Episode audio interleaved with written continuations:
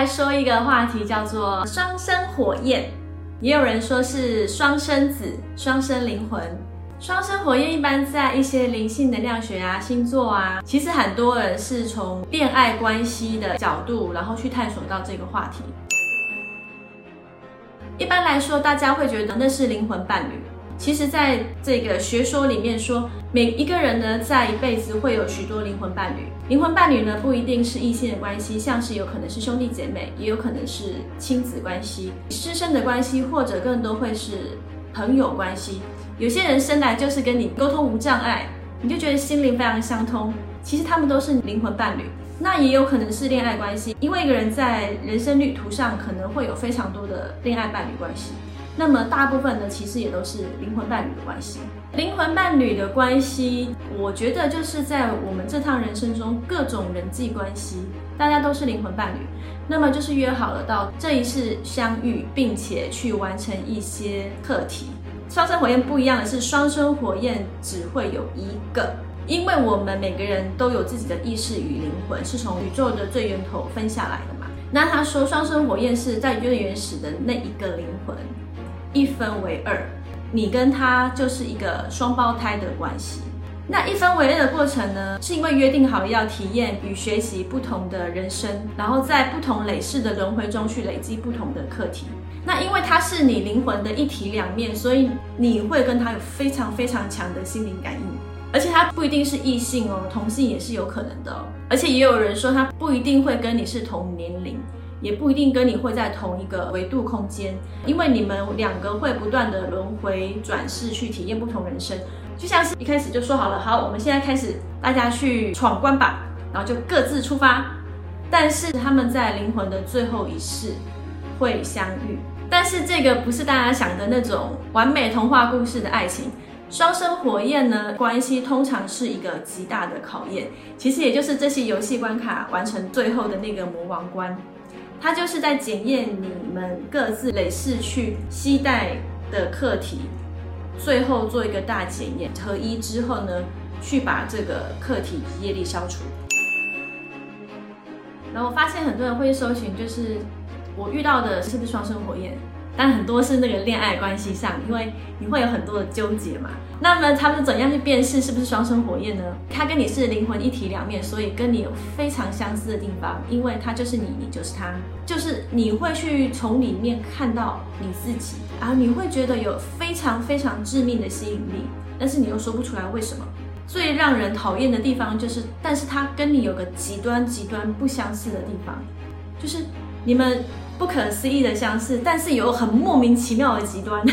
但那个极端性呢？譬如说，你是一个很为人着想、善解人意、心思敏感的人，那个人就会是一个很不敏感、自我中心、不在乎别人感受。就是在某些地方上，你们两个是呈现非常极端的状态。但是那种极端呢，其实不是说对或错。但是就是因为你们累世去轮回的课题去学到了，让自己的心性变成这样。但是这都是安排好的，所以再次遇到的时候呢，是要去学习怎么样彼此磨合，并且引导到中庸。但是你说性格的完全的极端不相似，其实也不算是，应该说是你选择去显现的外在性格，而对方的那个性格呢，其实就是你内心的黑暗面。也有可能是一个很乐观外向的人。他遇到的那个双生火焰呢，就是一个很容易觉得绝望，什么都往坏的角度去想，然后钻牛角尖。可是最好玩就是那个正能量的人呢，看到那个很容易负面思考那个，他其实看到了自己黑暗面，而且其实自己也知道，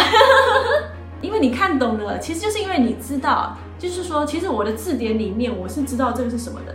譬如说，他看到这种负面能量下来，你又还是有的跟你一样的灵魂纯真的一面，你会深深的被打动跟吸引。那么那个很负面思考的人，他看到你，就会觉得他其实内心是纯善的，可是可能经历过了很多的打击，呃，对人性失去失望。但是他从你身上看到了希望，觉得说哇，看到了原本我的那个灵魂的初衷，就像是一面镜子，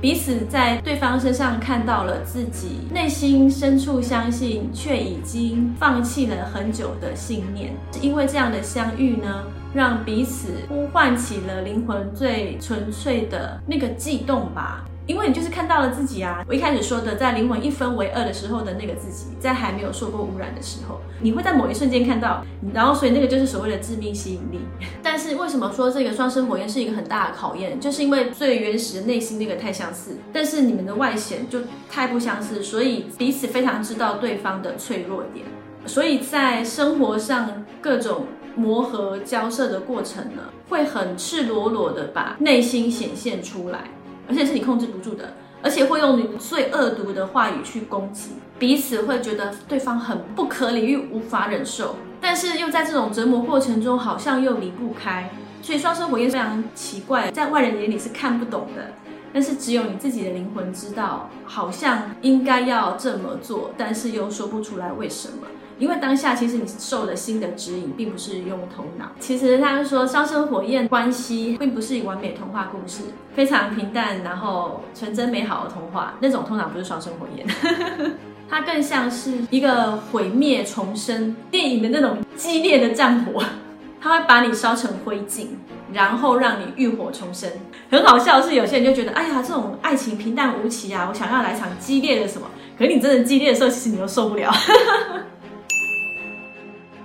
专家他总结双生火焰有八个阶段。第一阶段呢，你会产生对于真命天子、真命天女的向往。你在有意识、无意识的程度上，跟周围所有灵魂伴侣的这一些相处经验，都是给自己学习，并且准备这个魔王关的到来。就以为大家想说，那个生命中那个他要出现的，其实那个是个魔王关。然后第二阶段呢，就是你会遇见的那个人，你可能透过一个梦境或者是一些什么讯息，那你也有可能就遇到，那是产生连接的那个阶段。然后第三个阶段叫坠入爱河，这个阶段呢还处在美好的状态，你会深深迷恋上那个人，但是你就会发现自己变得很不像自己，开始会恐慌抗拒。但是每次跟自己的抗拒呢，你之后还是会臣服，那个还是真的爱，就继续的磨合沟通下去。但是每一次的沟通呢，都会更好、更提升。这就是双生火焰的目的啊，就是为了让彼此的灵魂更纯粹，去净化掉之前的业力与伤痛。第四阶段呢是童话般的关系，他到这个阶段呢是那种最完美的阶段，人家说蜜月期吧。你在彼此之间看到都是最完美的样子，感觉就身处在天堂。但是这个天堂其实就是一个理想，它是在接下来那一堆混乱之后呢，你你最终想要去达到的那个状态。所以说过了这个天堂之后呢，接下来就是烈火焚身。好，第五阶段呢叫做外部的混乱与内部的进化。在这个时候，因为相处的太接近，开始会出现许多意见与分歧。那要开始吵架，其实就是我们所谓的磨合。那也是因为彼此其实就是自己，因为太相似了。那么在那个爆发的过程中，你会赤裸裸去展现你内心最深处的那个伤，那个核心伤口呢，一定会被挖掘出来，不管是自己还是对方。这个时候会觉得彼此的关系变成一个很大的灾难，然后当初是瞎了眼，怎么会喜欢上这个不可理喻的人？然后你会感到非常生气、痛苦、愤怒、羞愧，各种复杂的情绪都会出现。但事实上，其实这个是在整个人生旅途中成长最必要要发生的条件，因为它要让你看到你真正的自己。好，第六步呢，叫做逃跑者跟追击者。这个阶段呢，其实是最难受的部分，因为前一个阶段是打在一起了，接下来你就会出现一个可能就是分离，就是我们保持一个距离吧。因为其实你很爱着对方，对方在痛的时候，你也是很痛的，这是这种很莫名其妙的心灵感应。那么你为了不要去完全的走到毁灭，所以其实双方就会想要找一个方法，能够保持一个距离，然后可能是让你自己的头脑冷静一下，想想到底发生了什么。所以它是随着这个关系的加剧呢，可能是两方很有默契的会做这个决定，或者是有一方呢就会很想要跑。然后就会在一种叫做“他的猫与老鼠”的那种无止境的追逐游戏，这就是有些人说的像冷暴力啊，也有可能是在肉体上的分手或者是离婚，所以这个就是在双生火焰里面的一场火的考验，也有可能会透过因为这样的追逐啊、沟通啊，让关系加强并提升。那也有一些关系会直接崩溃，追的那一方呢，通常都是心智上比较成熟的那个人。因为你会想要去沟通嘛，好的那个就像是小孩子不成熟，所以只是觉得搞不清楚自己发生什么事的，以前都没有过啊，为什么我反应会这样子呢？为什么好像自己不受控了，不认识自己了，觉得自己被另外一个人影响太大了，失去了控制，所以他就想跑了。这个阶段对上升火焰来说是一个非常痛苦的阶段，因为之前是太靠近了，可是那个是打来打去嘛，但是你会觉得好像还是可以沟通，可是到了一个程度，你都觉得快想把对方杀死了，所以要杀死自己真的是很痛苦，所以就会想说，先分开一下。在这个分开的时间呢，就是一个大家好好的去反思自己。其实这个阶段是许多人觉醒的阶段，并不是说透过恋爱关系，其实是透过看到了自己，从那个人身上看到自己，就觉得怎么这么讨厌，然后发现说，原来我有这么讨人厌的地方哦，就从来没有想过嘛，又去想到很多很多自己以前没有看过的一些人生的思考啊，哲学话题啊，这个是许多人大幅觉醒的时候。接下来到第七阶段呢，叫做臣服与溶解。因为你的阴影被披露出来了，在一段时间，大家自己的沉淀，最后一定是走向臣服，因为对方就是自己，你不肯去否定自己的存在，你会因为这关系去反思自己，最后一定会走到臣服，开始对自己的伤口啊、不安全感等等去敞开心扉，去与自己对话。当你可以开始跟自己对话的时候呢，你就能够跟另外一个人对话，因为他就是你，所以彼此的分歧会开始消融，沟通就会开始出现，那么关系就会变得更加的成熟。所以这个阶段是非常关键的。刚刚说的逃与追，以及这个臣服的阶段呢，会反复不断的发生，因为你有可能臣服了之后，然后想说，好吧，我们再试试看。试试看之后呢，又啊不行了，然后还分开一下，然后又反思了一下自己，克服了自己的恐惧，然后再来试试看，不然又吵，他就反反复复，直到你把自己的黑暗面完全消除了，最终呢会来到第八阶段，叫做合一。那随着刚刚不断的反复的清理与净化嘛，关系中的问题会变得越来越容易处理，然后就会进入了所谓一个灵魂团聚期，就当自己把自己的小我慢慢的放下。就会开始产生出像宽恕啊、理解呀、同理心啊、包容啊这些心理状态。双生火焰最有趣的是，你的灵魂产生变化的时候，对方也是马上就立即变化。所以在对应双生火焰最好的诀窍，不是去跟他拉扯争执，而是从自己的内心做起。当你自己净化清理了，对方马上就净化清理，而且你完全不用去争执，因为他就是你，你就是他。你们灵魂成长是同步的，双生火焰会在这个阶段呢，去找到了彼此共同的生命意义。因为可能一开始大家都不知道人生目的是为了什么，其实双生火焰的相聚是为了一个嗯，共同创造人类福祉最大利益的任务。那么要通过这些考验之后，到最后合一的时候，彼此会知道我们的极端性会变成在这一个人生使命上最完美的互补性。那找到了共同的事业啊、生命蓝图啊等等，你就非常的踏实、坚定去完成这个共同的生命意义。那也因为这样会给自己的灵魂带来一个非常大的满足感，所以这完全不是大家说那种爱情啊、激情啊可以带来的那种，有点像是透过这种关系来达到开悟吧。那那是一种开悟之后的平静与喜悦。除了用刚刚说的特质以及这个过程去辨识是那个人是不是你的双生火焰，那么还可以透过你周围常看到的符号，你在想这个人是不是你的双生火焰的时候呢？如果你看到以下这些符号呢，那就是你的守护天使告诉你他可能就是。第 一个呢是无限的符号，这个是双生火焰最具象征的符号，因为它代表了永恒的爱。如果你一直看到，表示你的高我在提醒你。不管在这个物质世界中，你们是怎样的对立，他要告诉你，你们永远都是一体的，永恒的爱会一直连接着你们彼此，在内心的那个连接是永远不会分离的。第二个是天使数字一一一一，除了上个影片说到一一一一代表了你现在显现的神圣力量非常的强大，它在双生火焰的关系中代表的是一个第三维度到第五维度转换的门户通道。就是刚刚说的灵魂的觉醒，所以你如果遇到了双生火焰，然后你们在那个非常惨烈痛苦的阶段，一一一一的出现是告诉你说，他就是那个必须要去面对的，因为你们在帮助彼此觉醒，那代表着你的灵魂正走在正确的扬升道路上，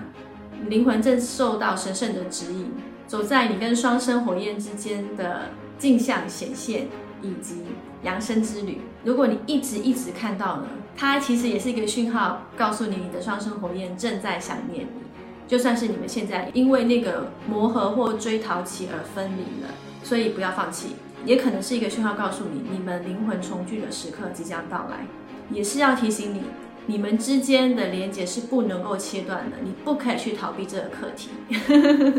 一一一就是告诉你，现在在对的道路上，就算现在看起来好像很多颠簸，但是其实实际上在内在有很多的事情发生，你看不到。